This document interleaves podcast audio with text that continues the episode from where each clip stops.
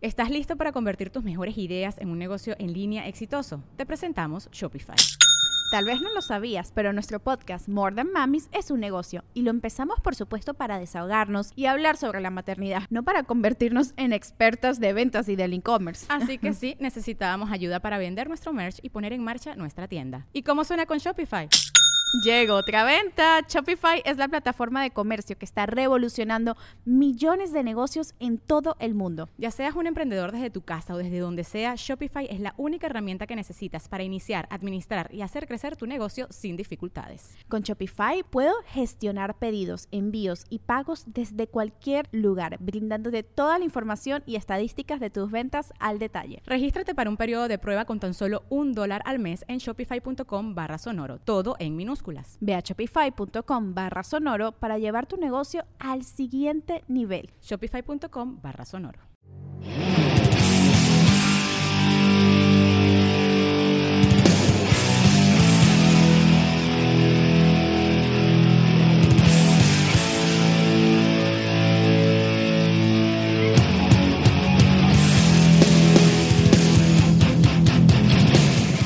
Yo no sabía, o sea, por qué tenía un ojo diferente al otro. Pensé. Yo no sé, yo no sé qué le pasó. Sé Ajá. que, o sea, sé por qué. O sea, como que sé que no son de colores distintos.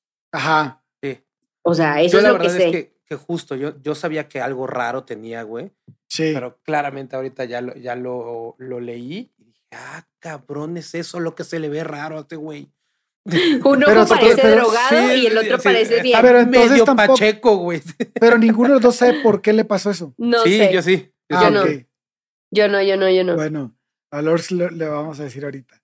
Este, pero fíjate que a diferencia, bueno, ahorita, igual que entremos al tema, hago ahondo más en ese punto, pero a diferencia de, de otros artistas de los que hemos hablado, cuando, o sea, la, ya ves que muchos de ellos nacieron en los 40, prácticamente sí, a sí. finales de la guerra. Sí, Sí. sí, terminando justo. ajá. Pero es, pero qué diferente es haber nacido en Estados Unidos y haber nacido en Inglaterra, güey.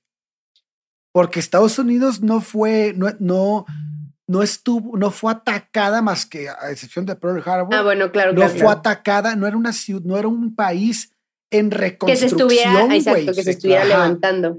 Ajá. Y, y la etapa en la que estos güeyes nacieron, llámale lo que quieras. Si, si estudiamos a los Beatles, si estudiamos a los Rolling Stones, si estudiamos a quien quieras de esa época, todos son hijos de la guerra, güey. O sea, son de la posguerra, güey. Y en la posguerra en Europa se vivió completamente distinto. Entonces, este episodio va a empezar este, con, eh, haciendo énfasis a eso, este, porque creo que hay una gran diferencia, güey. Y bueno, ya entrados al tema, entonces, amigos, qué bueno que nos acompañan el día de hoy. Esto es Averiados, donde hablaremos de gente rota, gente averiada, gente que logró expresarse por medio de la música y nos hicieron sentir lo mismo que ellos, ya fuera bueno o malo. Yo soy Lors, comediante medio tiempo, experta en hacer comentarios fuera de lugar. Y conmigo están Alex Durán, que es amante de cualquier tipo de droga, inclusive el resistol, y de la gaita. También nos acompaña nuestro experto musical que hoy no interrumpió para hacer algún comentario ácido sobre la adicción de Alex. ¿Viste cuánto huevo me costó? güey? Sí, sí, sí, lo vi. Y acabo de hablar antes de que me presentes, pero bueno, ya llegué a mi parte. Casi, ya, ya llegaste a tu parte. Shui, que es nuestro experto musical. Así que imaginemos aplausos.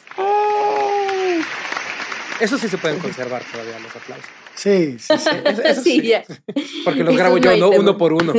¡Hala, qué hueva, Qué hueva. Hasta que sean 100 cabrones así. Aplaudiendo en chinga despacio, con hueva. En el baño, en mi cama. Para güey. estúpidos. El que va al revés, ¿no? El que no va en orden. Sí, no mamen, amigos, porfa, aprendan a aplaudir en el 2 y el 4. No nos cuesta nada. Por favor. Pero bueno, ahora sí, vamos a hablar de este capítulo. Está increíble. No voy a decir de quién se trata. Voy a esperar a que Alex nos cuente. Sí, porque ya porque- el público ya lo, No, pero fíjate que, fíjate que hace poquito estábamos hablando con, con raza que escucha herejes y nos decían, hay mucha raza que dice, eh, güey, muchas gracias por decirnos de qué es el episodio, porque yo muchas veces voy en el carro y no voy viendo que se cambia así solo cuando se Ah, acaba claro. uno y no sé de qué chinga están hablando. güey. Pero estoy casi seguro que en el intro ya dijimos quién era. sí, Pues no lo sé. Eh, Por cualquier 98% cosa- seguro. Por favor, Alex, dinos de quién vamos a hablar el día de hoy. hoy vamos a hablar de David Bowie. Mucha gente lo ha pedido. Está cabrón. Mucha, mucha gente. Bueno, tenemos una lista gigante de lo que han pedido. Sí, sí, sí. Yo creo Pero que este sí, Bowie es uno de los más. sí, es muy distinto a lo que hemos estado hablando. Es un Al- pinche al- creativo, o sea, es un sí, sí, monstruo sí, es otro creativo. Es una locura. Al final creo que esa parte de, de, de güey tan inteligente, creativo, como dice Lorx y todo eso, creo que se asemeja en muchos, pero logró llevar su vida un poquito para otro lado y, y se notó al final. Sí, sí. Sí. Entonces creo Sí, que sí. eso va a estar interesante, a ver cómo nos va con nuestra lista, que aún no está hecha, pero que algún día tendremos. Sí, sí guarda semejanzas con otros artistas de que hemos hablado, ¿eh? a pesar de que no son ingleses, es la mayoría no son ingleses. No, pues Influencias ah, musicales, guarda. no, pues creo que ninguno es inglés hasta ahora, ¿no? Amy, Ah, Amy. Bueno, Amy, bueno, Y pero bueno, Amy ya le tocó otra realidad. Ah, no es cierto, claro, Sid Barrett. ¿Qué Totalmente. bueno, sí, no hemos de hablado de, güey, solo Oye, ¿y este cabrón? gringos e ingleses, es lo único que hemos hablado. Sí, sí, ya van a sí. venir los zapotecos. Sí, sí, el mes de septiembre tiene que ser Falta mes de poco, falta artistas mexicanos. Correcto. Sí, así que, por favor, amigos, mándenos un listado también de artistas mexicanos que quieren escuchar. A lo mejor no los hablan, no hablamos ahí de, o sea, su lista no aparece, pero a lo mejor sí. A lo mejor sí los tomamos en cuenta. A lo mejor y tienen suerte y sí. A lo mejor sí tienen suerte, y, pero ya me sé, ya sé. Habla de Luis Miguel, habla de Juan Gabriel. Sí, sí, sí. Vamos a hablar de Gloria Trevi.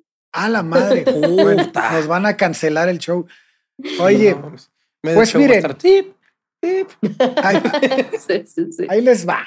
Antes de comenzar este relato, me gustaría contarles un poco de la historia que envuelve el pasado de David. No solo, obviamente, el de sus padres, que también es muy importante, sino el de la zona en la que nació. A diferencia de, de otros episodios en los que nos hemos enfocado en la historia a partir del nacimiento del artista, este, en este vamos a cambiar un poco la dinámica. Y la razón de este cambio obedece estrictamente, como les digo, al lugar y la época que considero es una pieza fundamental en este caso. Eh, el padre de David, Haywood Stanton Jones, nació en Doncaster el 21 de noviembre de 1912. Fue criado en Yorkshire y quedó huérfano a muy corta edad. Su padre fue soldado en la Primera Guerra Mundial. De hecho, él murió en batalla. Al poco tiempo que muere, muere la madre de David. No. Bueno, perdón, perdón, muere la madre de Haywood, ¿no? Del padre Ay, de yo, David. ¿qué? No, no. Estamos hablando del abuelo, Estamos ¿no? hablando del Sí. papá. Todavía ni nace, ¿cómo murió? ¿Cómo? Estamos hablando del papá. Entonces, este, se muere su madre al- a muy poco tiempo, muy poco tiempo después de que nace, de que muere el papá, y él queda, pues, huérfano y a, la- al ca- a cargo de las autoridades y de una tía que por ahí andaba pululando. Bueno, a los 18 años recibe la herencia que su padre había dejado para él, que fue producto de un negocio de calzado que él tuvo, pues muy exitoso porque era un chingo de lana. Entonces, él, Nike, Nike se llama, ¿no? claro, sí, algo así. Entonces, Adidas. él, como un gran inversionista de 18 años, dice, güey, ¿por qué no compro un teatro? Y entonces, pues dijo, compró un teatro, ¿no? Compró, no compró un teatro, compró una puta compañía de teatro. Y entonces, pues ahí se le fue la mayor Justo lo parte mismo de que yo hubiera hecho fortuna. cuando tuviera 18 años, güey. Claro, güey. Es cierto, güey. tú hubieras sido de viaje así, como voy a invertir en mi experiencia de vida, Dios. Me, me- me hubiera llegado y me hubiera comprado Bacardi. Exacto. Voy a invertir en la guitarra de colección que siempre quise que no va a servir para nada. Sí, justo. Una madre así. Bueno, pues él compró una compañía de teatro y se le fue, pues, no mames, casi toda la pinche lana en eso. Pero mira, estaba entretenido con madre. con madre. Y, y bueno, pues el dinero que le restó lo invirtió en un club nocturno. Pues Haywood, Bueno. Mismo se giro, más o casa. menos. ¿eh? Es el mismo giro, más o menos. Más o menos. Haywood se casa con una pianista que se llama Hilda Sullivan. Esto fue a finales de 1935, después de que pues esta aventura empresarial lo llevara prácticamente a la quiebra, ¿no? Él comienza a trabajar por necesidad en un centro de caridad infantil. Y esto lo va a ayudar de dos maneras en su vida, porque por una parte, pues era una salida a sus problemas económicos y por otra, pues era una forma de ayudar a los niños que como él habían tenido una infancia rota. Bueno, pues todo marcha muy bien hasta ahora y él empieza a escalar puestos en su trabajo hasta que estalla la Segunda Guerra Mundial. Haywood fue uno de los primeros en alistarse, formó parte de los fusileros reales que pelearon en Francia y en el norte de África y Europa, sobrevive al conflicto y terminada la guerra se reincorpora al Centro de Caridad Infantil. Esta vez lo ponen de director general de la jefatura personal. O sea, ya Pues es que es un héroe de guerra. huevo, No, huevo. y espérate, todo lo que no vio ya en las batallas No en Francia manches. fueron una. No manches. Sí, sí, sí, sí. Sí, debe haber sido una locura. güey. Ya sé, güey. Este, bueno, pues al igual que muchos matrimonios de, de ese tiempo, o sea, en tiempos de guerra, pues el suyo no duró mucho. Había quedado seriamente dañado el matrimonio debido a un romancillo que había tenido con una enfermera, del cual nació en 1941 una niña llamada Annette. A diferencia de América. Mm. Es que estaba la guerra, güey, era culero. Claro, claro. Él tenía muy claro, no hagas la guerra, hasta el amor. It. o Sí, era pacifista, güey. lo tenía claro, súper bueno, pacifista. Qué bueno, qué bueno que pensaba así. Sí, sí, sí. Pero bueno, yo creo que en las dos falló porque igual sí hizo la guerra, igual hizo la Igual. misa. Le valió madre, se agarró parejo. Tuvo hijos y todo. Sí, sí, sí. Bueno, pues a diferencia de América, en Europa, la segunda mitad de la década de los 40 es particularmente lúgubre. Estamos hablando de la posguerra, este, obviamente, como lo habíamos platicado ahorita en el pre-show, eh, no, este, no se vivió igual en Inglaterra que en los Estados Unidos. Brixton fue el escudo de Londres. La zona en la que se ubica fue considerada como prescindible. Durante la Segunda Guerra Mundial, los espías de Winston Churchill manipularon mucho los informes que indicaban los objetivos de las bombas B-1 de Hitler.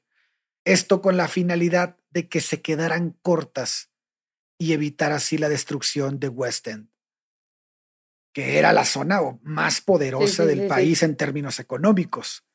Entonces, pues Brixton recibió más de 40 bombas No junto con. Lambeth y bueno, pues dejaron calles enteras delante y detrás de las casas de la, de la casa de la familia Jones totalmente destruidas, ¿no?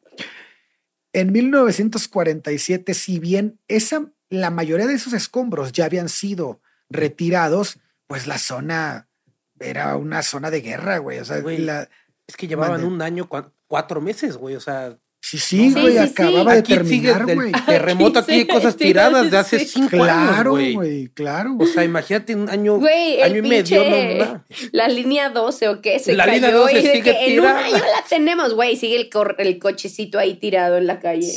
Güey. No seas mamón, güey. Sí, sí. No, y bueno, esa zona en específico de Londres, que es el sur de Londres, este, albergó los mejores lugares del Music Hall. Es, esa, en aquella época victoriana, ¿no? Y ahí, y todo ese lugar, todos esos lugares estaban completamente destruidos. Al poco tiempo de, de su regreso de la guerra, Haywood conocería a una mujer llamada Margaret Byrne, a quien todo mundo, a quien todo mundo llamaba Peggy. Bueno, esta mujer era Me llamo Margaret, me dicen Kitty. O sea, como, güey, por. A todas las Margaret le dicen Peggy, ¿verdad? Qué pendejada, pero bueno, a ella también. Entonces, ella se dedicaba a ser camarera en un cine, en un cine que se llamaba Ritz. Y el divorcio que había tenido con Hilda llegaría justo para la boda con Peggy. Ocho meses Qué después. suertudo, O sea, Sí, ¿cómo, le güey? cayó- O sea, Sí. justo se enamoró después, ya cuando habían hablado de divorcio. No, ya salían, o sea, estaban Obvio. separados, pero los pinches papeles de divorcio no llegaban y llegaron Eñe. La Eñe película de la- solo estoy con ella, ya me estoy divorciando, ya estamos mal. La voy a dejar, sí, te lo te prometo, ya. tú eres la única. No soy yo. La el- vieja, la vieja confiable. No llegan Sí. los papeles. Bueno, pues solo ocho meses después de que se casan, y se divorcian, se casan, así, Eñe, toca base y corre, este, eh, bajo el techo de la casa número 40 de Stansfield Road en Brixton, el 8 de enero de 1947, nacería el personaje que nos tiene reunidos el día de hoy, David Robert Jones. David Bobby. Entonces, toda- ¿Y tú toda- qué? No sabía que tenía un segundo nombre. Todavía no. Falta. Eh, para los padres de aquella época, pues la vida era muy dura, ¿no? Porque imagínate, se enfrentaban a un mundo gris, literalmente gris. O sea, todo lo que sal, todas las calles, todo lo Todo de destruido, todo era gris, güey. Entonces era como un poco deprimente para la gente adulta. Había ruinas por todos lados y bueno. Pero para los niños, esta era una jungla urbana. Sí, Era claro. un Hay lugar- mucho lugar donde esconderse. Sí, güey, era un lugar casi mágico, ¿no? Que No, permitía y todo lo que podías encontrar, güey. Digo, aparte de cosas Totalmente. culeras, como cosas increíblemente. Sí, o por sea, ejemplo, tesoros. ay, se fueron- Nadie quiere que su hijo encuentre al muerto, güey. No, se fueron sí a jugar a la casa del vecino y se cayó la casa. No, güey, pues, también puede pasar, güey. Bueno, y, y encont- lo encontraron ahí, Ah, después de dos años. ¿Qué, güey? Bueno, pues esas pinches casas, Shui, es- esas casas todas bombardeadas, güey, pues eran, eran lugares casi mágicos, ¿no? güey. Para ellos. Sí, claro. Y este, y además estaban abandonadas, se convertían en terreno de juegos, hasta, hasta podían ser como museos, porque según, según los niños de la época dicen que se encontraban tesoros abandonados por quienes habían sido pues inquilinos en tiempos Mm. anteriores, ¿no? Que habían dejado esas viviendas. David este, adoraba a su padre. Eso lo quiero dejar bastante claro porque ah, hay muchas versiones de que si David tenía problemas con sus papás, de que si de que su infancia fue dura. Sí, su infancia, su infancia pudo haber sido dura, pero no por parte del padre. Sí, por, la- por la época en la que estaban viviendo.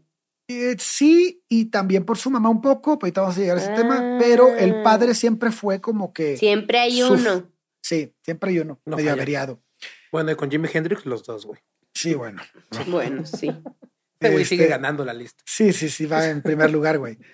Eh, eh, de hecho, la gente que lo conoció de, ya de adulto y haciendo David Bowie, habla de una cruz de oro que él siempre portó, que, era, que había sido regalo de su padre eh, cuando él era adolescente. Eh, bueno, en 2002 le preguntaron sobre cómo había sido rela- su relación con su madre y no dudó en citar el poema de Philip Larkin, These Be the Birds, que pues era un poema bastante triste güey, y era una Ah. entrevista, en ese momento era una, en- una entrevista informal, de hecho el entrevistador era Michael Parkinson y el poema en una parte este, que él. Que él, no, no me lo voy a echar, pero hay una partecita, hay una partecita que él como des- que destacó, ¿no? Con la que empezó a hablar de eso. Y él dijo, te joden la vida, mamá y papá. Entonces, y, y ent- entonces la raza que estaba ahí Oh. empezaron a reír, ¿no? Oh, no. Pensaron que era chiste, ok. Estallaron, ajá, exacto, estallaron las risas por el comentario de David, pero una vez que él siguió recitando el poema, las risas se fueron apagando poco a poco, güey, así como que... a Y todo el mundo, güey, Sí, tengo la tarjeta de mi terapeuta aquí, ¿la necesitas? Claro, no. Entonces, bueno, si bien eh, hablaremos de la locura de la familia de Peggy Burns, eh, pues la relación que sí existía, sí existía un problema familiar, pero la relación en sí de David con su madre estaba, pues se caracterizaba por la distancia y la pura ausencia de sentimiento. Pat era la hermana de, de Peggy y ella en una entrevista describió a su madre, que era Margaret Mary Byrne, como una mujer muy fría. no había mucho cariño en el ambiente. Al parecer, Peggy heredó esa frialdad. La historia de Peggy también merece ser contada, a diferencia de otros artistas en los que no conocemos mucho la vida de la mujer. Estamos en Inglaterra y creo que aquí un poco más de, de, este, de datos sobre las mujeres de la época. Y nos cuenta que ella sostuvo un romance con Jack Isaac Rosenberg, que era el hijo de un peletero judío muy rico. ¿Qué es un peletero judío para la gente que no sabe? Es Ay, pues el que hace cosas con el pelo. No, es el que trabaja las pieles finas. Sí. Entonces, Jack. Y le yo, pro- sí, yo no, yo no sabía. Entonces quita los pelos de las pieles. no, los, Los, peina. alisa, los, los peina. los pone lindos, güey. Hace Sí. un ladito y ya. Bueno, Partido pues, en medio. pues este güey le dijo a este a, al- al- a la mamá de, de David, David. que se iba a casar con ella. Y no, pues le bajó la luna y las estrellas y bla, bla, bla. Y pues desapareció antes de que su hijo, el medio hermano de David, naciera el 5 de noviembre de 1937 para nunca más volver a saber de él. Pero a ver, entonces solo me perdí. A ver. Ella seguía casada con el papá y tuvo un amorío. No, no, no, estamos contando la vida pasada de Peggy. Ah, el medio hermano mayor. Sí, claro. Ah, ok, Sí, sí, sí. ok. De 37, repente 10 en mi cabeza. antes. De- Sí, estamos sí, en de el repente en mi 37 cabeza- aquí. Eh, Sí, es 10 que, es que creo que hay que, exacto, creo que hay que contar un poquito la historia de Peggy para ver por qué Sí, sí, tenía ¿qué, broncas. qué pasa? ¿no? ¿Qué pasa Ajá, antes? ajá. Ajá. Entonces, bueno, por si esto no es suficiente, la vida de Peggy tiene muchas sombras. En 1986, nos estamos adelantando un poco más, nuevamente Pat nos da luz sobre el pasado de la madre de David. Tenía tres hermanas, Nora, Juna y Vivienne. Según Pat, las tres sufrían de inestabilidad mental, algo que un escritor de la biografía de ella posteriormente llamaría la enfermedad de la familia Burns. La verdad es que la familia de Peggy entraba y salía de los manicomios No con mucha frecuencia, sí. Así, así lo platica David años más tarde, ya en una entrevista, donde se refiere a la familia de su madre como una familia de locos. Y también fue hereditario hacia el hermano de, de David. Puede ser, no, no vamos a llegar ahorita hasta el hermano, hasta ese punto, pero, Contando el chisme pero sí vamos a hablar de él en el segundo. Del episodio. siguiente capítulo. Me vale más. Sí, sí, sí, está, está bien, está bien. Para que le- es un hook, es un hook. Así soy yo. Pues, pues la historia de Peggy no Teaser. termina, no ter- exacto. La, ¡Spoilers! la historia de Peggy no termina ahí. Ella tuvo un tercer bebé, una niña que nació en 1941, poco tiempo antes de conocer a Haywood, pero la bebé fue dada en adopción. O sea, como que dijo, yo quiero ser como Lucille y quiero dar en adopción a todos mis hijos. Está de moda en los pinches 40, cabrón. Sí, lo dio en adopción. Sin embargo, con su primer hijo la cosa fue distinta. No, pues se De- lo quedó, güey, ya de, de- ahí, o sea. De hecho, fue la condición de Peggy para que Haywood se casara con ella. O sea, fue, sí, me caso contigo, pero yo Sí, este güey se que, queda. tienes que aceptar a mi hijo como tu hijo. Y por esa razón, los primeros nueve años de la vida de David contó con un hermano al cual admirar, que lo amó toda su vida. Él, él- él admiró a su carnal bien cabrón. No, ya con eso me estás diciendo que hay una historia que acaba mal ahí. ¿Por qué? Porque dices No. los primeros nueve años. Ah, ¿Qué porque luego él se va, luego él se va al servicio militar. Ah, ok, como y que ya, crece, sí, pues. se va de la casa. Sí, pues era Ah, mucho más grande No, que yo David. dije ya, no, ya se nos murió, No. ya. bueno, hasta ahorita donde algo. yo llego no se ha muerto. Ok. Pero bueno, hay que situarnos en este momento de la historia de Europa, ¿no? El nacimiento de los hijos ilegítimos eh, se dispararon durante la guerra. Claro. Y algunos, ¿Por qué? porque a- a- a- algunos Y regados por historiadores, todo pinche Europa, güey. pero sí hay una razón bien cabrona, güey, que yo no conocía, güey. Y, y hay muchos historiadores que lo dicen, que la- en ese momento había escasez de goma. Y No por lo condones. tanto la disminución de producción de condones. güey. Entonces, pues la raza, pues, ten- pues cogían así a pelo. Claro. Les valía madre. Bueno, Entonces, pero también nadie les enseñó que pueden salirse antes de tiempo. Es como, era aburrido. Son los 40, Lord. No siento igual. No les habían enseñado muchas otras cosas. ¿Tú crees que eso lo aprendieron? Bueno, algo tendría que haber aprendido. Carajo. Pues bueno, pareciera que Andrés Manuel dirigía Inglaterra en este entonces porque la austeridad en aquella época era imperante, güey, ¿no? Aunque con el paso del tiempo empezaron a verse pequeños destellos de esperanza.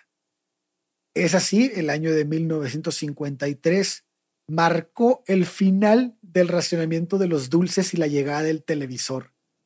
O sea, hubo un momento en el que definitivamente, que, que- que quedó definitivamente grabado en la, en la memoria de muchos niños, ¿no? No mames, imagínate, de Llegó repente se abren las tele. dulcerías, güey.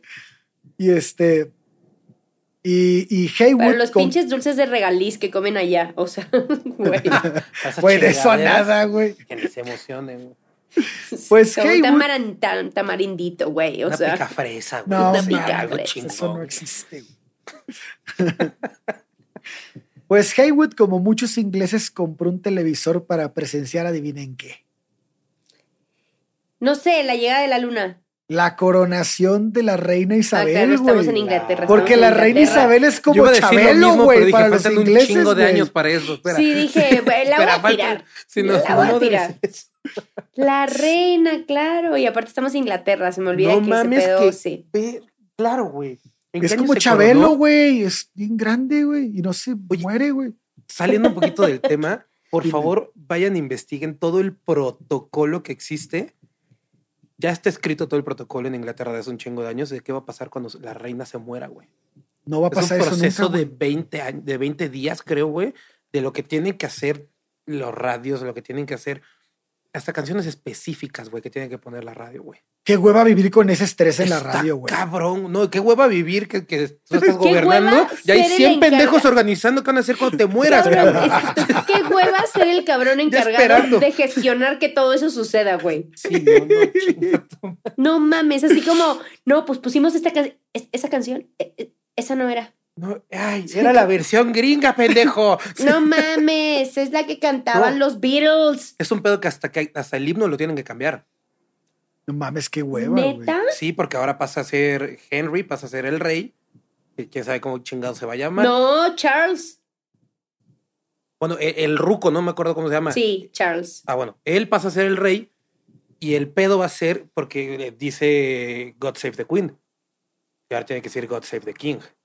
Ah, No sé, no sé, no si los interrumpo en su plática de la reina, güey. Perdóname, voy a seguir tomando mi té. bueno, pues ya se co- coronan a la reina Isabel, güey. La Y gente, güey, ¿van a seguir hablando de este güey o...? Bienvenidos a Perdón. la realeza del podcast. Perdón, perdón. Y apenas seis semanas más tarde, David, de seis años, bajaría las escaleras de su casa de puntitas para esconderse detrás del sofá y poder ver uno de los primeros hitos televisivos, The Quatermass Experiment, una serie de la BBC que mantendría a todo el maldito país pegado al televisor los sábados por la noche. Una vez que terminaba el episodio, David regresaba a su cuarto a escondidas, totalmente fascinado, porque obviamente no lo dejaban ver la serie, pero se escondía atrás del sofá. Y sin duda, esta serie despertaría en él un interés por la ciencia ficción Así tú con el que Golden a las sería 2 de la de mañana. por güey. vida, güey. Me siento Qué estúpida con el. Golden, güey. Nadie te cree que te escondías detrás del sofá, güey. Es- ¿Ves, Nadie. güey? ¿Ves por qué nunca vas a ser como David Bowie? No, por no, no vea show chingones, güey. No mames. Pues el barrio en donde vivía David era increíble porque siempre había con quien jugar, ¿no? Para los niños era una locura. Había tantos niños que no muchos se acuerdan de él. Sue, Sue Lardner, amiga de David, nos da una pequeña imagen mental del barrio. La escuela era muy acogedora. La directora y los maestros trataban a los niños de una manera muy especial. La mayoría de las familias eran numerosas, lo que provocaba que los niños siempre tuvieran hermanos y hermanas en sus aventuras. David tenía un talento nato para el dibujo. O sea, aquí ya tenemos la primera relación con Janis. Joplin, con... ¿Quién más dibujaba? ¿Con Jack, Jaco dibujaba o. Jim Morrison? Jaco pintaba. Jim. Jim. Ah, bueno, pues ahí está. Eh, los negocios en este momento de, de la historia comienzan a prosperar. Había ya tiendas de dulces por todos lados. El cine del barrio se llamaba Astoria y se encontraba a pocas cuadras. Tiempo después se convertiría en un famoso local de rock llamado Academy. En ese lugar actuaría David Bowie, entre otros artistas. Pero eso ya sería mucho más adelante. Ahorita todavía En otro somos- capítulo, en amigos. En el 3. Ahorita, ahorita todavía David es un pequeño niño escondido tras un sofá. Eh, en, en cuanto el sonido del calipso llegó a Brixton, David ya se había marchado. Empieza a haber una, una serie de cosas que se empiezan, que, que, que comienzan como a tornarse muy artísticas en el barrio. Y esto se da, pienso yo, que como que la raza quería dejar de, de estar deprimida de la guerra y comenzaba a externar todos sus sentimi- sentimientos a flor de piel. Y esto dio lugar a un montón de, de- tipos de artistas distintos. En la calle podías ver pintores, comediantes, mucho comediante, este, cantantes, vaya, era un show las calles de Brixton en ese entonces. Pero David se había cambiado de casa. En 1954 la familia se mudó a las afueras de Bromley. De Bramley. Bramley era un nuevo hogar que estaba, pues, era una casa chica, pero una casa muy, muy, muy modesta, muy este, como que ya la volteaban a ver y decían, ah, ok, aquí vive gente de clase media, ¿no? Ah, ok. Y eso se debía al trabajo de Haywood. Este trabajo empezaba a mejorar cada vez más, subía más puestos en el, en el... O sea, la- podía subir más allá de director. Es que ahora ya había sido promovido a jefe de relaciones públicas. Ah. Entonces, este, pues ya pues tenía más entrada de lana y dijo, pues vamos a cambiarnos a un lugar que sea como a nuestra altura, muchachos. Y evidentemente ya tenía mucho Tomando más contactos, güey. Sí, sí, sí. Pues esta casa estaba pegada a las vías del tren. Era, Ah, bueno. era un hogar muy pequeño, pero como les digo, era un hogar respetable para la sociedad de aquella época. Si bien parecía todo ir cada vez mejor en la vida de, de pues, la familia de David, todavía era un país en recuperación. En las banquetas aún no se podían ver coches. La mayoría de la luz era de gas debido a que el suministro eléctrico seguía siendo irregular. Si tenías una radio o un tocadiscos, pues tenías que enchufarlo a las tomas de corriente situadas en las lámparas de techo. Y muy poca este, gente tenía teléfono. Bueno, pues la verdad es que los Jones eran más una excepción que una regla. La, la- gente que eran los vecinos de los Jones, pues no tenían las mismas capacidades económicas. Ya, o sea, inclusive dentro de ellos, ellos seguían destacando un poco. Así es. O sea, para, para que entienda la raza, este, en este momento, la vida de David, David no es un niño pobre. De hecho. David nunca va a ser Media un niño alta, pobre. media alta, ¿no? Sí, exacto. Este, dentro de la sociedad inglesa era un niño de clase media alta. Exacto. Pues bueno, eh, la escuela de David se llamaba Burnt Ash y era relativamente moderna para la época. Hacía especial hincapié en la educación artística, sobre todo en las clases de música. El director era George Lloyd y era un tipo bastante interesante y siempre es güey muy alegre, ¿no? Todo el mundo lo quería, él el que daba las clases de música, de lectura, y también fungía como tutor individual de los alumnos. Para, para David siempre fue alguien sumamente importante y le guardó mucho cariño el resto de su vida. A los 10 años, David era un niño bastante delgado, los rasgos de él siempre, pues ya de aquí para adelante, siempre fueron muy finos, ¿no? La estatura, pues una estatura media, pero Media tenía un- para el inglés, ¿no? Media para el inglés, claro, claro. o sea, que estamos hablando, ¿un 80? No, su no creo que haya no llegado sé. al 80 ahorita, tenía 10 años. No, bueno, ya. Ah, no, en su pero me refiero pues. como... Como que iba para allá, sí, totalmente. Este, era un niño con mucha energía, con mucho entusiasmo. Él lograba muy fácilmente que la gente lo quisiera. También era considerado una persona sumamente atractiva entre la raza de la época. Y bueno, Y estas tenía algo que, que le iba a caer un poco mal a Lorx. Era un güey Sí. que era muy inteligente y destacado en la escuela. Ah, sí, Otra vez, güey. Otro cabrón. sí, sí, sí, Otro güey definitivamente. güey. Aparte en esta escuela hacían como mucha distinción con los güeyes que eran como inteligentes y que aparte, o que eran como superdotados en cuestiones, como dices, musicales y artísticas, hacían distinción de ellos, o sea, tenían como un sistema de puntos y los que más puntos tenían, pues ya eran así como los mejor trataditos, eran la élite escolar. Como Sí. siempre. Tiene, tiene un nombre el sistema, y, pero eh, lo, lo emplean en muchas escuelas en México, ¿eh? También. O sea, ¿Sí? el- sí, Ah, sí, a mí no me pasó. No, Ah. es que tú ibas en, el- en no, el, en el grado no chingón. es que es que tú Es como los Queer Boys de- no, de- no- de no eras de eso, de ese grupo, güey. Pues todas estas características que tenía David, lo, lo que lograban era darle como pues un cierto estatus y este y comenzaron a servirle para comenzar a crear, comenzaron a servirle para comenzar.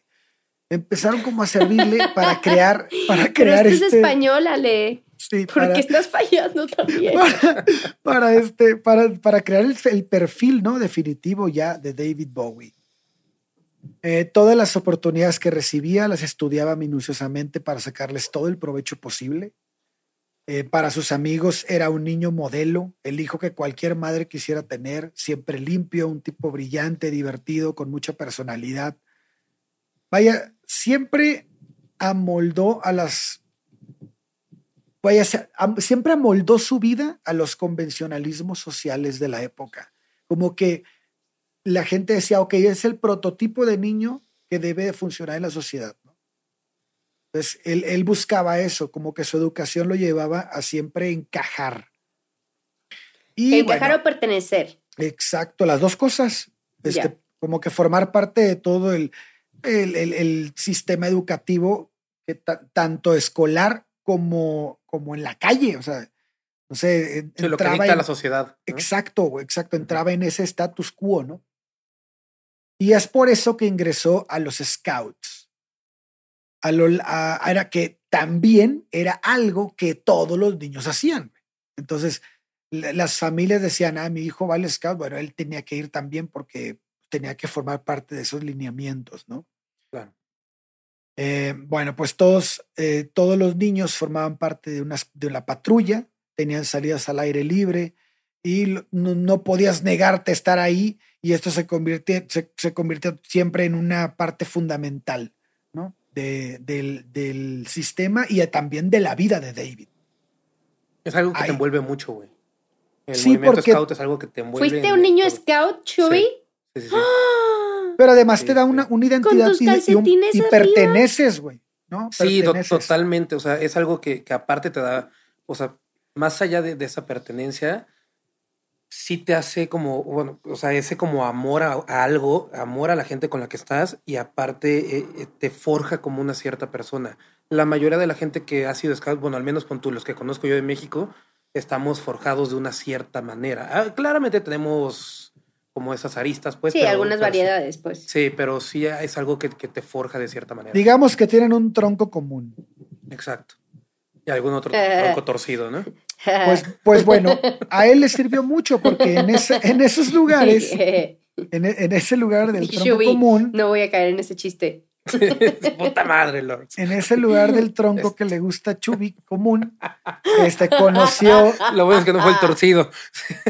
quién sabe, ¿Quién sabe? No sabemos nada de eso. no quiero indagar en esas cosas. No. No les conviene. Pero bueno, ahí conoce a McCormack y a George Underwood, que fueron pues dos amigos que se quedarían toda la vida a su lado. Ese trío se las arreglaba para estar siempre juntos. David comenzó también a cantar en bodas con ellos y fueron los primeros eventos, de hecho, que le pagaron este, pues a los tres, güey, ahí andaban como pinches chicles buscando con quién, con quién cantar, porque ellos habían tomado clases de canto en las iglesias del pueblo. Entonces, como que andaban ahí echándose sus pininos. Sí, tenían ese, com- ese común. Ándale. Y David ya cantaba desde hace tiempo. Sí, David cantaba, pero tampoco destacaba tanto, ¿eh? Todavía. Estaba en el coro de, de esta escuela. Sí, él- estuvo antes en el coro de la iglesia y luego entró al coro de la escuela. Sí, pues George Underwood eh, se convirtió en su mejor amigo, o sea, más que McCormack. Este güey era su, su- andaban juntos para todos lados. Y algo, algo que uniría mucho la relación entre estos dos fue precisamente el rock and roll. Para gran parte de la generación de David y George hubo un momento trascendental eh, en el que el rock and roll inundó sus vidas y se convirtió en la, pues, en la escapatoria de aquel mundo gris del que hablábamos, que pues había dejado ese conflicto mundial, ¿no? Ese momento llegó en 1955. A finales de ese año se estrenó Blackbird Jungle, que hemos hablado de esta película en varios episodios que influyeron en varios artistas, y este, pues formó, hizo, fue un parteaguas en Reino Unido, al igual que en Estados Unidos.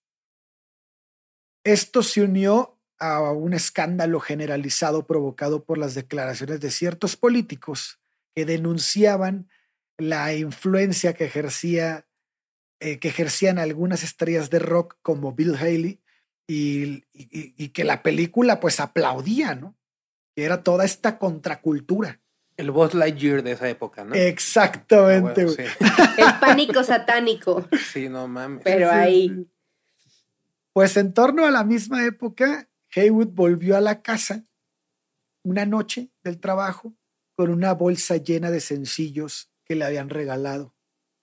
Esa noche David puso todos y cada uno de los discos. Estaban Fats Domino, estaba Chuck Berry, estaba Frankie Lymon, estaban los Teenagers, este, bueno, que era Frankie y los Teenagers.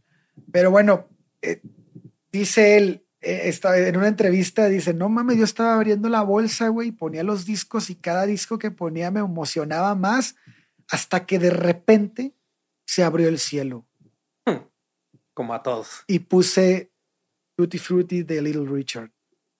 El dice, el corazón casi se me Este sale señor del pecho. Little güey". Richard.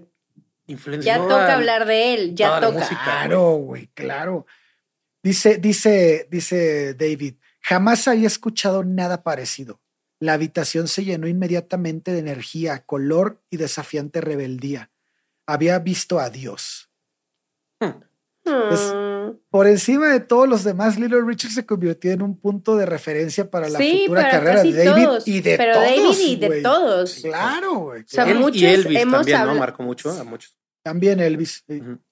Bueno, pero no salta tanto en las historias como Little Richard. Lo que pasa es que Little Richard fue antes, o sea, fue el- Exacto, el, exacto. que inició el, el que inició este. Para ellos es- es- era su héroe. Sí. Entonces, este, pues sí, se, se convirtió en el punto de referencia, ¿no? Para, para la carrera de David y eh, la personificación del, de lo que eran sus letras, güey. Sexo, glamour y música que incendiaba todo lo donde se escuchaba.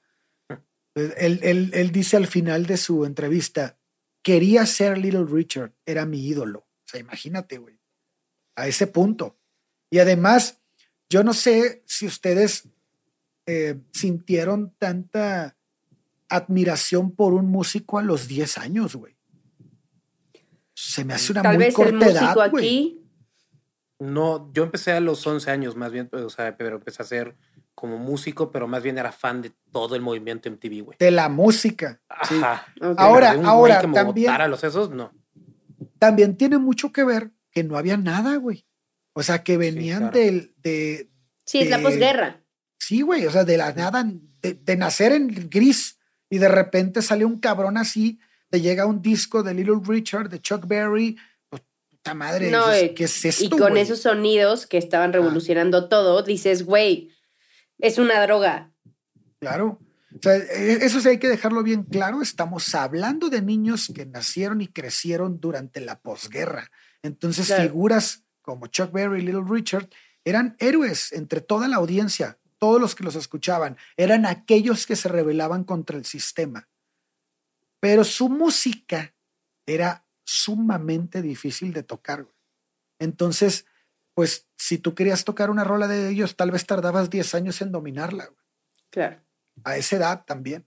Entonces, existían algunos músicos que eran mucho más fáciles de emular, como Lonnie Donegan, que si bien hoy en día su música ha sido hasta cierto punto, pues olvidada, esa influencia en su máxima de hazlo tú mismo, que era un lema de, este artista, marcó a toda la generación de la música británica. Estoy hablando desde los Beatles hasta los Sex Pistols.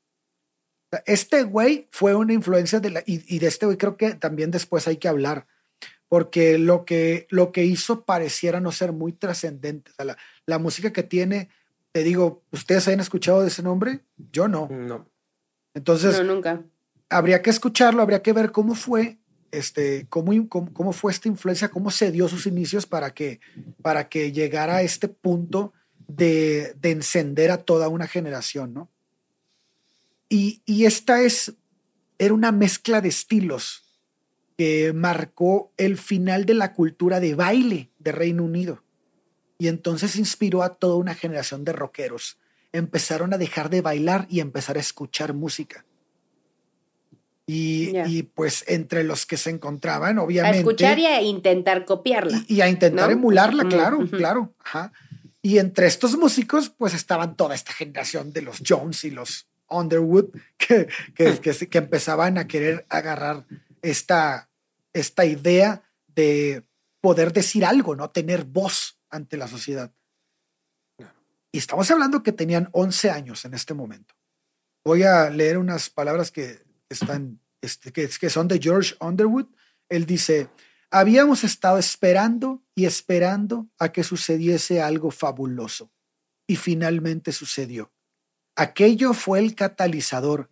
Desde aquel momento, la música se convirtió en nuestro único tema de conversación. Pues George fue el primero en formar su grupo de rock. Un año después de conocerse, o sea, hemos, hemos hablado mucho de George y, David, pero ahorita, solo un año después de conocerse, se fueron juntos a un campamento de los Scouts. Y lo primero que hicieron fue esconder sus instrumentos en las maletas y metieron un ukulele y un washboard. ¿Sí lo ubican ese? Que es una tablita que le hace traca, sí, sí, sí, Ah, bueno. Es bien divertida esa madre. Ah, huevo. Siento que quiero bailar cada vez que la escucho. Está bien chingona, güey. Está bien chingona. Este, y bueno, pues en la noche ya pues sacaron sus instrumentos y se fueron a la fogatilla y empezaron a, inter a ¿Cuántos años tenían ahí? Más 11, 11 años. y entonces empezaron a intentar tocar y pues lograron sacar un par de rolillas y ya toda la raza ahí empezaron a cantar en la fogata y la madre y fue como que ahora sí que es su primer evento en vivo. Así como, su primer tocada. Su sí, sí, sí, porque, porque la se prendió la raza. O sea, las anécdotas de los alumnos de aquella época dicen, en verdad prendieron a la gente, güey. Es que traen instrumentos bien felices, güey. no como la gaita que te gusta a ti. Este, sino, sino como que esa combinación, o sea, el ukulele es bien feliz y el washboard, o sea, quieres bailar, güey. Aparte eran músicos, bueno, si se puede decir que ya eran músicos, eran muy honestos, porque no intentaban ser virtuosos. O sea, no intentaban paletear. Lo que querían era cantar, les valía madre, o sea, era tirar desmadre, ¿no? Entonces, bueno, pues existían tres o cuatro escuelas en ese momento en el sur de Inglaterra, de muy buen nivel, este, y a pesar de que las notas de David eran bastante buenas para entrar a cualquier escuela que él quisiera, pues insistió mucho a sus padres que quería ir a Bromley Tech.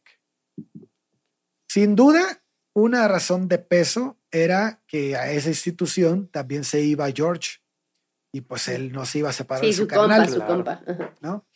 Aunque definitivamente una razón que es bastante importante, además de que George iba, era que esta escuela tenía una conexión directa con Bramley College of Art. Entonces les daba la oportunidad de formar parte de la comunidad constituida por los estudiantes de, de la escuela de arte. Entonces podían hacer Era como, entrada directa.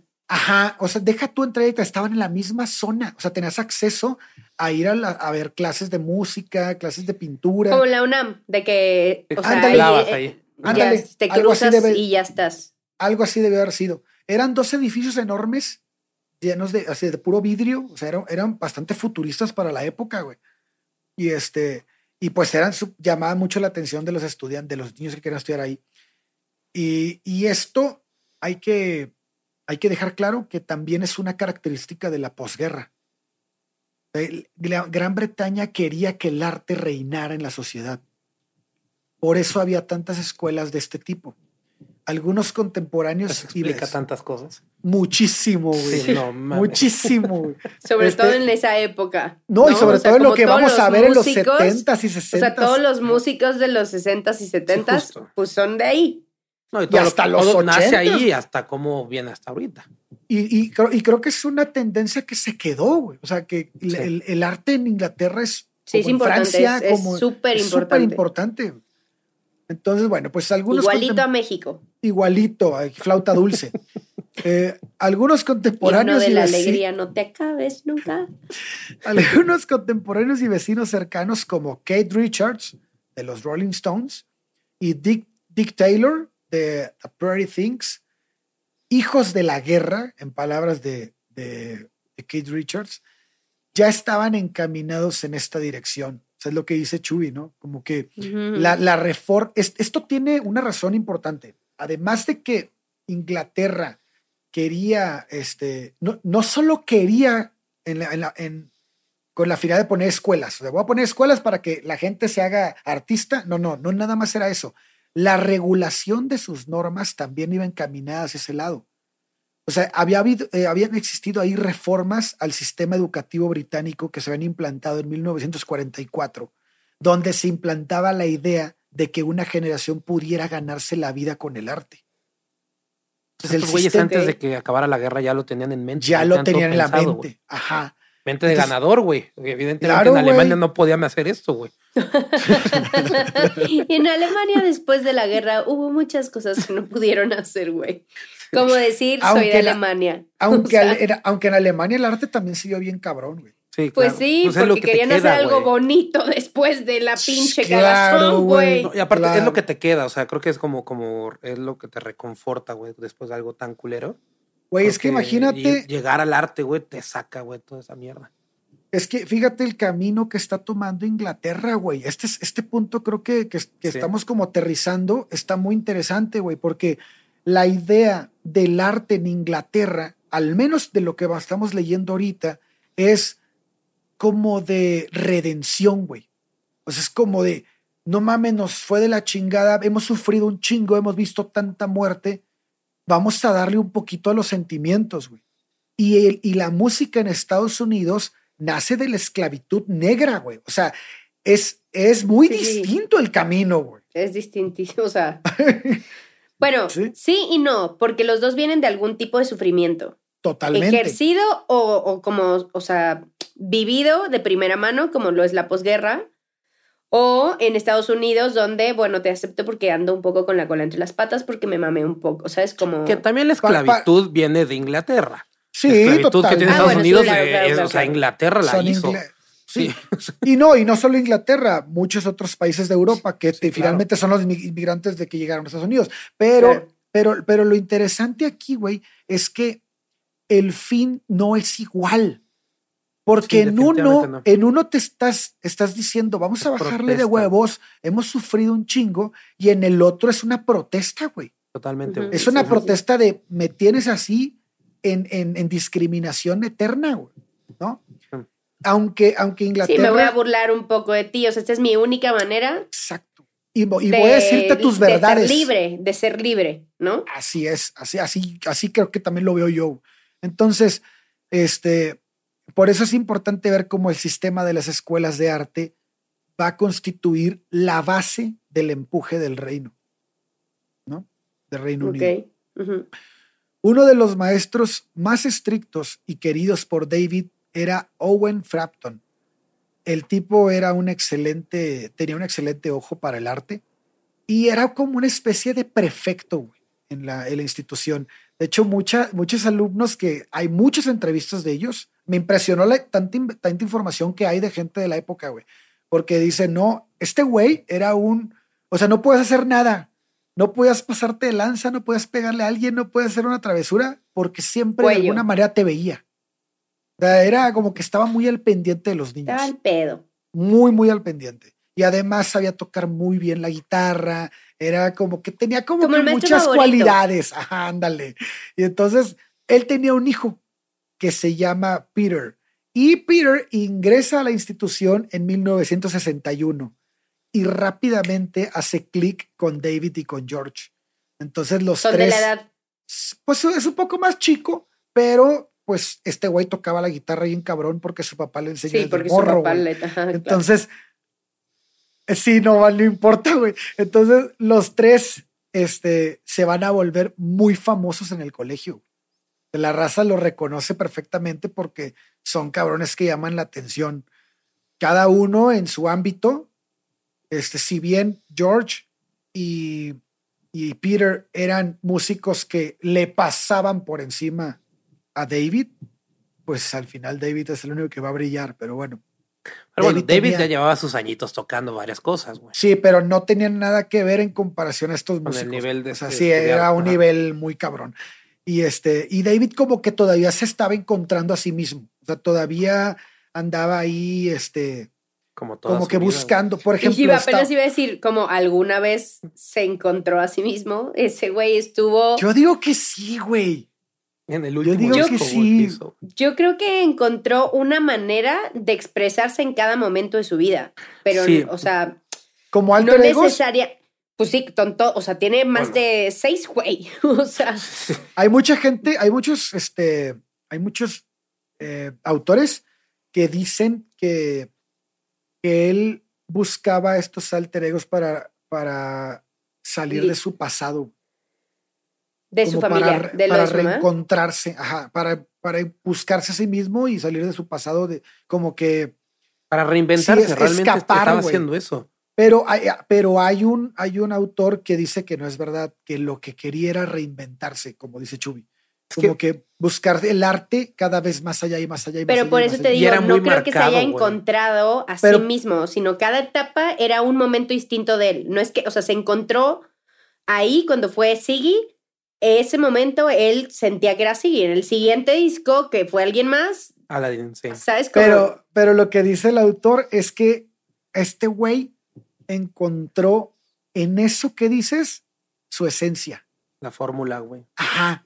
Su fórmula. Eso está ahí cabrón, güey. Como que sí, cambiaba un chingo, pero esa era su esencia. güey. pero aparte o sea- sí está muy cabrón, o sea, adelantándome al siguiente capítulo. No sí vamos a muy- llegar ahí ahorita, güey. Yo pero sé, sí yo está sé. interesante, güey. Pero está muy cabrón porque de todos los artistas que hay, que seguramente tendrán uno que otro alter ego, Ajá. Este güey, la mayoría de sus alter egos, la gente los ubica perfecto. Sí, y, güey. y- y sabes cómo, sabe quiénes son, cómo se llaman, qué discos, a los que son muy fans y los que no somos súper fans, igual los ubicamos, ¿sabes? O sea, Sí. Sí, al menos los has visto.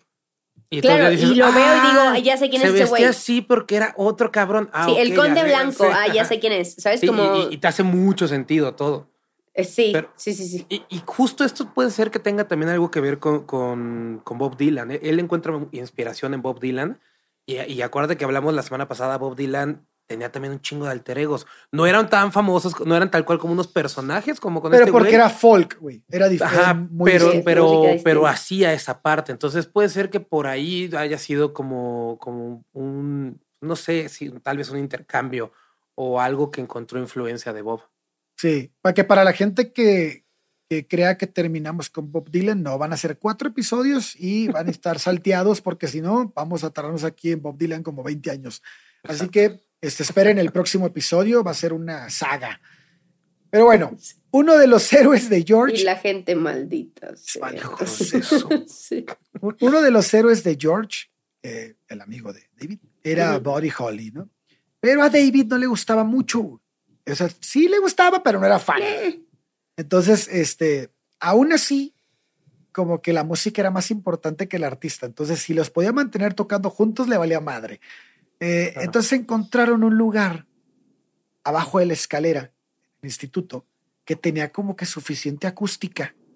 Una cobachita. Ajá, y lo empezaron a utilizar del- para, para ensayos informales. Y ahí entre los tres hacían distintas versiones de las canciones de Buddy Holly. Y George recuerda que David era muy bueno para hacer armonías. Con el tiempo, este, ya David empieza a entrar mucho más en el mundo de la música al grado que empieza a perder interés por las otras asignaturas que, que to- cualquiera que no fuera arte, ¿no? ¿Se acuerdan? Este, este, este también guarda relación con Jimmy, que Jimmy iba bien en la escuela y de repente dice, güey, Sí, nada más la me importa la música y a la chingada la escuela, ¿no? Bueno, hasta este punto eh, se parece mucho a Jimmy porque él también va a ser considerado como un huevón simpático. O sea, ah, no quiere entrar a clases, es un aragán este güey, pero es buen pedo, como que le caía muy bien a todo mundo. Y, este, y ahí andaba, pululando por la escuela, se metía a clases de arte y le mandaba la chingada a las demás. Aquí ya tiene 14 años y ya había sucumbido a, dos obsesiones que van a marcar su vida, la música y las relaciones con las mujeres. Tan, tan, Otro, tan. Otro. Pues al salir del colegio, David iba mucho a visitar un lugar llamado Medhurst. Era un edificio viejo, victoriano, como la mayoría de las construcciones de ese sur de Londres, donde vendían muebles y otros artículos para el hogar, pero también presumía de tener una de las mejores secciones de discos de todo el sur de Londres. Además de disponer de los éxitos de ventas eh, y las partituras de rigor. Eran aficionados al jazz moderno y estaban especializados en la importación de música gringa. Pues esto a David lo vuelve loco, güey, ¿no? Se David convierte- leía, ¿sabes?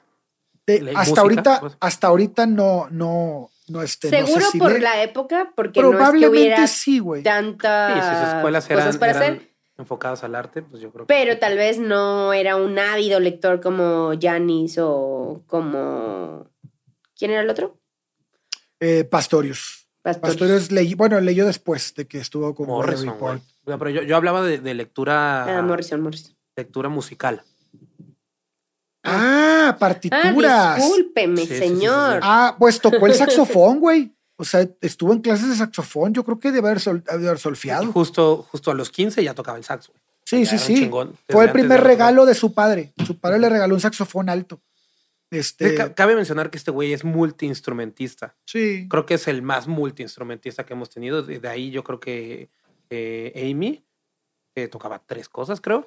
Pero este güey desde chavito a los 10 años tocaba una madre que se llama... Bueno, eh, Jacoco tocaba el piano, la guitarra y la batería, güey. Y el bajo. Ok, bueno. ¿Te Sí, acuerdas no que empezó siendo baterista? washboard. Luego, Sí, ay, no, ese no. sí, no. Que, que si se lo ponías igual y lo tocaba mejor que güey, todos a la con el pinche ritmo que tocaba tenía la batería, de que... güey. sí.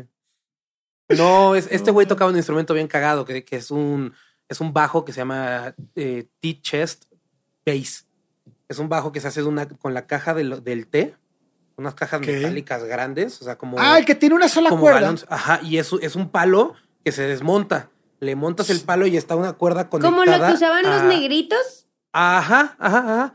Y es una güey, cuerda conectada ese- del palo a, a- a la caja. Y lo tocaba de, de- Yo lo que leí, desde los 10 años tocaba esa madre. Y el Según ukulele. yo, esa madre sí se, también se llama algo como washboard bass, ¿no? No, es T-chest. Y bass. chest bass. Ah, sí, chest bass. Porque sí lo vi en fotos, güey, que salía tocando Ajá. con esa madre, güey. Sí, sí, sí, sí. y, Bueno, y pues- después empieza con el sax.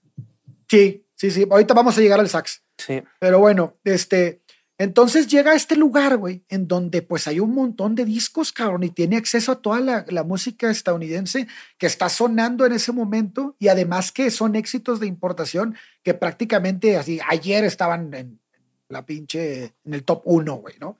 Entonces empieza a empaparse de toda esta música. Pues David se convierte en un visitante regular de este lugar. Se metía a las cabinas y pasaba mucho tiempo escuchando las novedades musicales que llegaban día con día. El lugar era atendido por una pareja, Charles y Jim, que este, pues le, le daban todo este acervo cultural y que se volvieron además muy amigos de, de este, de David. David. Y, y en este punto ya la música comienza a ser una obsesión en su vida. Terry, el hermano, de, el hermano mayor de, de David, lo empieza a alentar mucho en que compre discos. Le dice, güey, tú cómpralos, pues tenían lana. Dijo, no, no mames, compra todo lo que puedas. De tu mesada, güey. Pues sí, llegó el punto en el que la colección de David incluía grabaciones de Charlie Parker y Charlie Mingus y Charles Mingus y pronto ya adquiere el estatus de cliente frecuente. Eh, y Jim, el más joven de la Tiene pareja, acceso a la zona prohibida. le, le hace descuento en los discos, güey, al igual que Jane Green, que era el ayudante de ellos. El cariño de Jim y Jane hacia David era tan grande que en un punto le permitían poner cualquier disco que él quisiera en la cabina hasta que cerrara el negocio. O sea, él se la pasaba ahí toda la Sí, tarde. ahí vivía, güey. O sea, te digo Güey, que era una estaban explotando obsesión, a un güey. niño, güey, como si fuera el DJ de la tienda, güey, pero nada más. Ay, sí, tú hazlo. mi amor". No, porque nada más él podía estaban escuchar. explotando. Nada Pues más sí, él Ah, podía o sea, no, sonaba en la tienda. No, no, no, era una cabina, güey. Ah, o sea, para él solito. Para él solo. Se hartaron de explotar negros y ahora estaban explotando un blanco chiquito. Es mamón. Bueno, pues eh, Jane se hizo, Jane tenía como que mucho más acercamiento con él y a veces iba a la cabina a visitarlo y se ponían a bailar al ritmo de Charlie, de Ray Charles. Pues tenían 14 y 17 años. O sea que para David era la mamada que la Mm. morra se acercara a él, ¿no? Qué sorpresa. Sí. Mm. Pues uno de los primeros instrumentos que su padre le regala, como estábamos hablando hace rato, fue el saxofón. Tomó algunas clases, ocho para ser exacto, pero no destacó mucho en este instrumento, al menos no en este momento de su vida. La verdad es que, como les digo, sus amigos seguían siendo como un eclipse musical al lado de él. Y este, aquí hay una parte interesante porque comienza como a verse la, el otro lado de la cara de David Bowie. Hay una anécdota que ocurre en pri- la primavera de 19 1962. Él tenía 15 años y George, su amigo, Underwood, ujú. ajá, pues había quedado de verse con una morra, güey, que se llamaba Carol Goldsmith. ¿Va a chapulinear? Espérate, güey, pero no, no, No, chapulinear de cualquier. No, no, no chapulinear de cualquier manera, güey. No, No, no, no, y terminó fue- muy mal ese pedo. Fue premeditado, güey. O sea, el vato fue y le dijo, fue y le dijo a la niña, no, pues mi compa no va a poder venir, güey. Pues cambió de opinión y no va a llegar. No manches, David del mal. Y entonces, y Worst friend ever. y entonces George. No, y siguió siendo Pues- compa de este cabrón para toda la vida. Ah, no, sí, güey. George no tardó mucho en enterarse de lo que había hecho David, porque la morra se quedó esperando. O sea, a- al, al güey este y nunca llegó y pues se fue bien agüitada llorando. Y este, quién sabe qué le habrá dicho a George para que no fuera. Sí, sí, sí. Entonces, la intención de David era, voy a hacer que no llegue, güey. Voy a hacerle creer que no quiso ir y yo voy a llegar como a consolarla. Entonces, entonces la voy a, chapulín. la voy a sacar. Cabrón. Sí, sí, sí. Pero lo consiguió, o ¿no? Espérate. Entonces, entonces, pues ya el plan de David, como les digo, era pues llegar cuando estuviera abandonada la morra, pero para cuando Underwood descubre el, pues, pues este, este pinche chanchullo que traía, pues se enoja bien cabrón y, y le dio así casi que instintivamente un putazo así en el ojo a- a- y, y- y este y por desgracia el rasguño del madrazo del madrazo rasguña el ojo ocular de, de, de David, ¿no? Él dice, fue mala suerte, no tenía un compás, ni una pila, ni nada, este, como mucha gente dicen que lo tenía. Ni siquiera traía un anillo, aunque tuvo que haber algo, dice la gente, dice, dicen los alumnos de la época, algo de alguna manera le pegó diferente que, que este provocó un daño muy fuerte en el ojo de David. Pero no creen que haya tenido la intención de, de haberlo querido Obviamente. lastimar, güey. O sea, o sea, sí lo quería Sí. lastimar, pero no así, sí, pero no güey. O sea, dejarlo, no dejarlo como lo dejó. Lo que yo sabía es que no había sido un golpe, que sí había sido una madriza. O sea, sí se, agarraron, güey. Bueno, aquí marcan solo un Que golpe. Güey. ah, le metió una putiza. Un golpe, güey. No, o sea, de- vaya. O sea, eh, el golpe crítico es este. Sí, sí, sí, pero, sí le que- metió que una Pero- putiza. agarra- pero- que sí se agarraron, que se agarraron. Pero y que donde yo lo leí, no se pelearon, güey. O sea, llegó Solo y lo fue el- el descontó. Solo llegó el paca. Ajá. No, y para, Igual. para- para lo que le hizo, güey, fue un muy buen chingada. Y además hay mucha gente que habla, o sea, en, en el libro, que habla y narrando el momento y dice, no, le metió un putazo, güey. Bueno, pues la lesión fue seria, fue tan seria que llevaron a David al hospital y sus, a sus compañeros les dijeron que corría peligro de perder la visión en el ojo izquierdo. Eh, Underwood, obviamente, muy avergonzado, oyó que Haywood y Peggy estaban considerando acusarlo de agresión. Después de que David pasara varias semanas sin ir a la escuela, pues George dice, no mames, güey, ya tengo que ir a ver qué pedo, ¿no? Sí, ya. Entonces va y visita la casa y habla con Haywood, ¿no? El papá de David. Y le dice, quería decirle que no había sido mi intención. No quería dejarlo lisiado, por Dios. La lesión en el ojo paralizó los músculos que contraen el iris, de manera que la pupila quedó permanentemente, dilatada y daba la impresión de que el iris era de otro color que el otro ojo.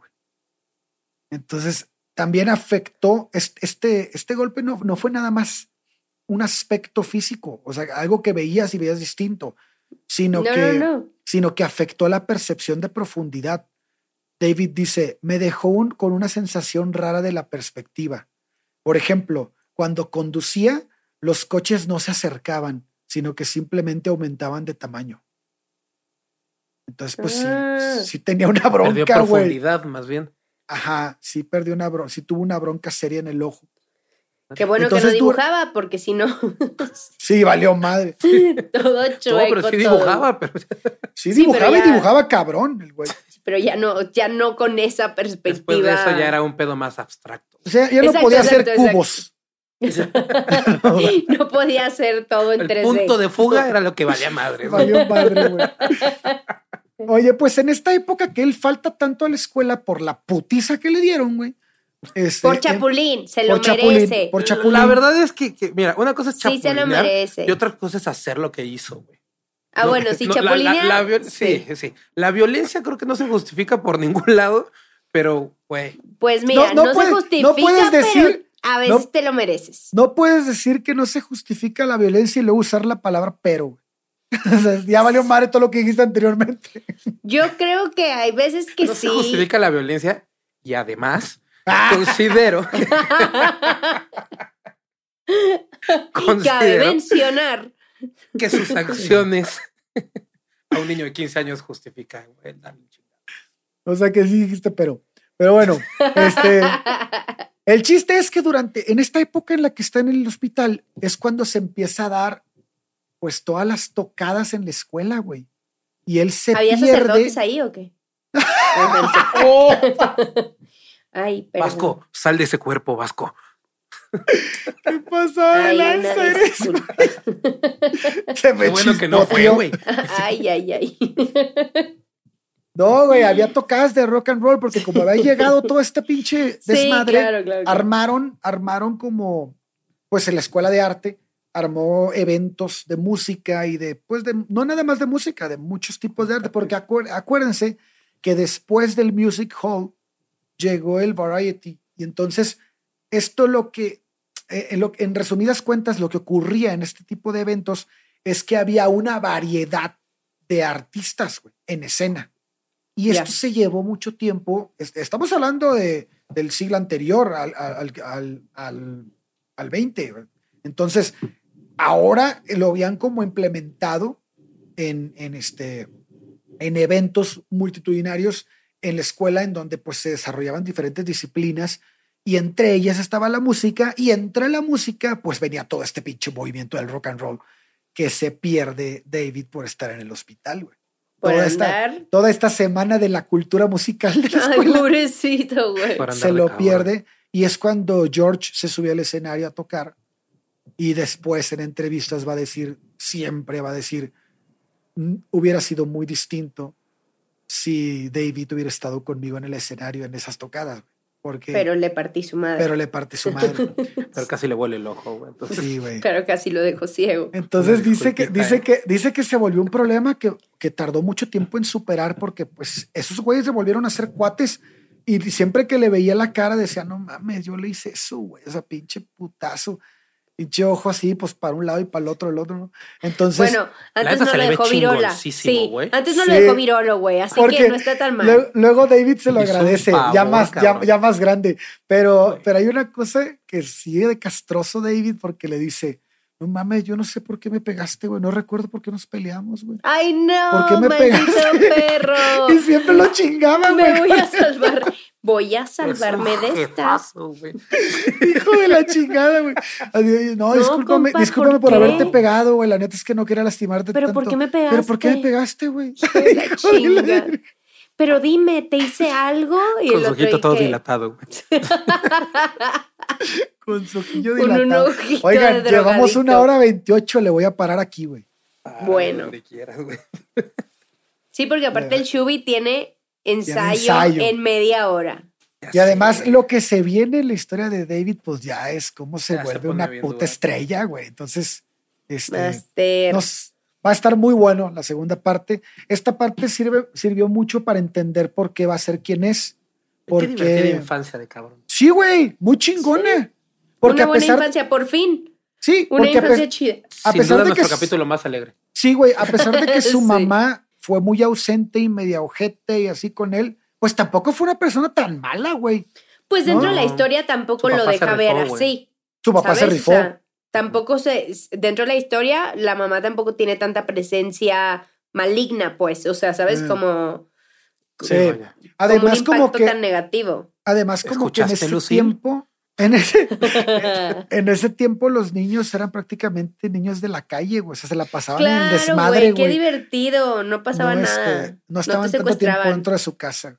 Y otra cosa importante es que es que el papá de David nunca nunca escatimó en gastos para David. Si en algo gastó su fortuna al final fue en David. Entonces ese güey nunca le faltó nada. Al menos hasta esta etapa de su vida tuvo lo que quiso.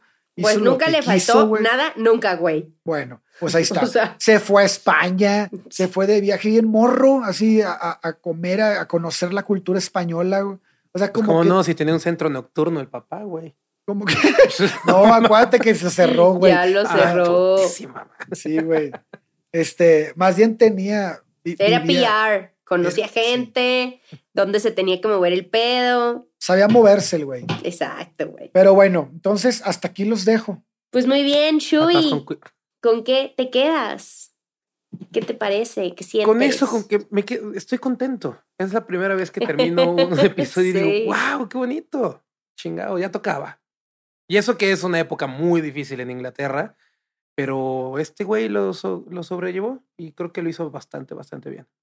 ¿Tú, Ale? Pero qué diferente, qué diferentes realidades de Inglaterra y Sí, Estados sí, Unidos, sí, a sí, pesar obvio. de que es Ajá. posguerra, güey. sí, sí, sí, claro. sí. O sea, que es una sociedad que me, me, me, me parece, no quiero, no quiero levantar críticas sin fundamento, pero me parece, por lo que leo de la vida de David, que era una sociedad como mucho más responsable, güey, con, Sí. con la gente, güey.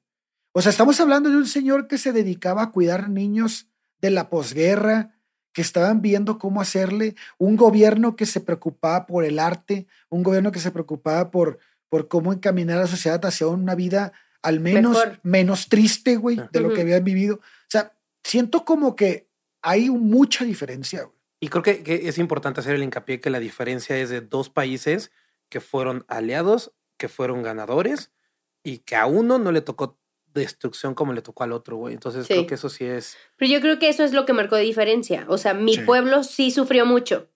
Entonces Sí. tengo que buscar la manera de sacarlo adelante Sacarlo y subir adelante. los ánimos. Estados Unidos fue, sí sufrimos porque se nos murió gente. Y además Estados Unidos estaba en el momento de explosión del petróleo. Entonces estaba también. Sí, está en otro creciendo pedo, está en muy cabrón y le valía madre nada, no, lo, lo que todavía le importa, ¿no? Su economía y lo demás a la chingada. Exacto, exacto. Y a, y a Inglaterra le importaba reconstruirse a sí mismo. Creo que también Estados Unidos de ahí pueden hacer un poquito el, el, el sentir que tienen de que son los héroes del mundo, güey. ¿No? Porque ellos fueron los que salvaron a, a- a, pues, al mundo de, de- de los alemanes, bueno, de los nazis en específico, no de los alemanes. Eh, y creo que de ahí viene, es, es el ver las cosas de un punto totalmente diferente, güey. Sí, el- de dónde viene, la psique es, es lo más importante, yo creo. Sí. Pues yo me quedo con. O Ale, ¿vas a decir algo? No, no, más? no, dale, dale, Ah, dale. Pues yo me- igual me quedo con. Igual que con Shubi. eh, más bien, igual que Shubi. Me quedo con el capítulo más feliz, güey. Siento. Sí. ya estoy toda drogada. Este. siento que sería así. Bowie sería mi bestie. Yo lo amaría. Así, ¿sabes? Como sería muy divertido. Probablemente Este, te tiraría el pedo en una de esas. O E- era el todas mías. que, o era, o, o- o salía con su amigo y me tiraba el pedo y ya no se armaba nada con nadie la estúpido. cobraba. Exacto. No, pero ojo, David, y esto, es- y esto sí hace mucho hincapié a las compañeras, era un güey muy galancillo así, muy acá, pero Sí, sí, no sí. un pasado de lanza, güey. Nunca. Ah, bueno, Nunca. de. Sí, no, no, no, no, no, no hay, no hay, no hay forma, güey. No, no, este güey era un güey bastante, bastante respetuoso y, y sí le gustaba mucho el desmadre y, co- y conocer morras, pero no era un, al menos hasta esta patán. etapa de su vida, no era un patán para nada. Muy bien, bien el Sí, Bowie. Pues ese, ese es con lo que yo me quedo. Ya quiero escuchar la segunda parte. Este, y yo creo que con eso terminamos, amigos. Antes de irnos, por favor, Ale, dinos en dónde te encontramos.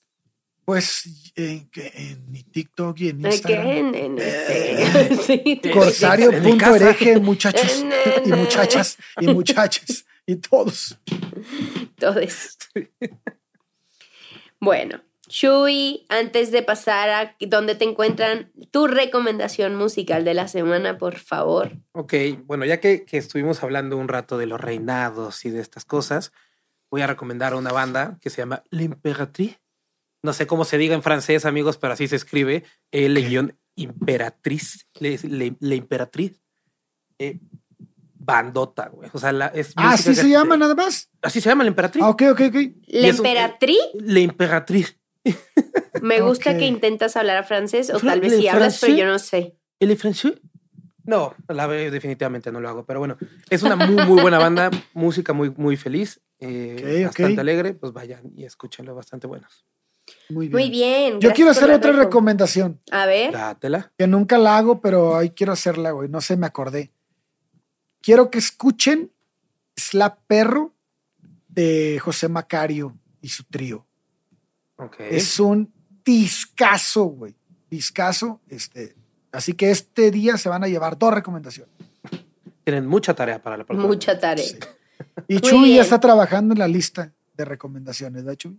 Es correcto. Está Y. Shubi, eh, eh, eh, claro. Claro, Claro. claro. Ya Claro, estamos al muchachos, 95%. Claro, claro, Obvio, que lo estoy terminando Ya ahora mismo. terminé, sí. Muy bien, ¿y dónde te podemos encontrar, Shubi? Guión bajo Chubi, en todos lados, X-U-W-Y. Si no saben cómo seguir a Shubi, pueden ir a Averiados Podcast en Instagram y ahí estamos tagueados los tres siempre y ahí pueden seguirnos. Muy bien, pues eh, eso es todo para mí. A mí me encuentran en Instagram como LordsJ, L-O-R-X-J y en TikTok como Lords con X. Y pues ya está. Amigos, nos vemos la próxima semana. Espero que les guste, que les haya gustado y que les guste el que viene y, y que no se pongan tristes porque va a ser una saga eh, y se van a quedar a la mitad del capítulo pasado. Ja, ja, ja. No, esta no va a ser. A una quinta parte. A una quinta parte. Y ya no Pues te enfermes esto. de COVID, Lord, por favor. Ya, por favor, cuídense, gente. Cuídense, no salgan si están contagiados, malditos. No, Este- y todavía hay que cuidarnos, todavía estamos dentro de esto. Exacto. Ya vamos Estamos de en salida definitivo, pero hay que el seguir pico cuidándonos. número 685 ¿El mil. qué? El pico número Güey, ya los picos del 886. COVID parecen frentes fríos, güey. Ya les van a empezar a poner nombre, güey. Sí, El sí, pico sí. Eduardo eh, viene muy fuerte, amigos.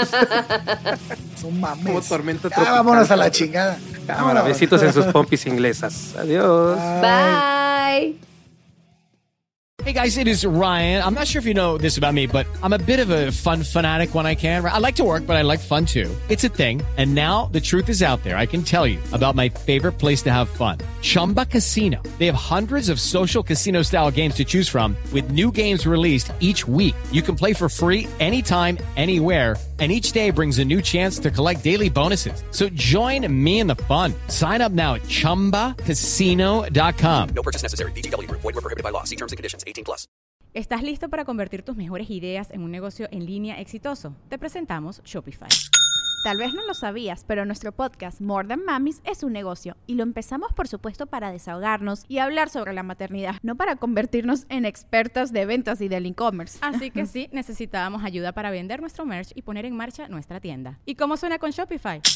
Llegó otra venta. Shopify es la plataforma de comercio que está revolucionando millones de negocios en todo el mundo. Ya seas un emprendedor desde tu casa o desde donde sea, Shopify es la única herramienta que necesitas para iniciar, administrar y hacer crecer tu negocio sin dificultades. Con Shopify puedo gestionar pedidos, envíos y pagos desde cualquier lugar, brindándote toda la información y estadísticas de tus ventas al detalle. Regístrate para un periodo de prueba con tan solo un dólar al mes en shopify.com barra sonoro, todo en minúsculas. Ve a shopify.com barra sonoro para llevar tu negocio al siguiente nivel. Shopify.com barra sonoro.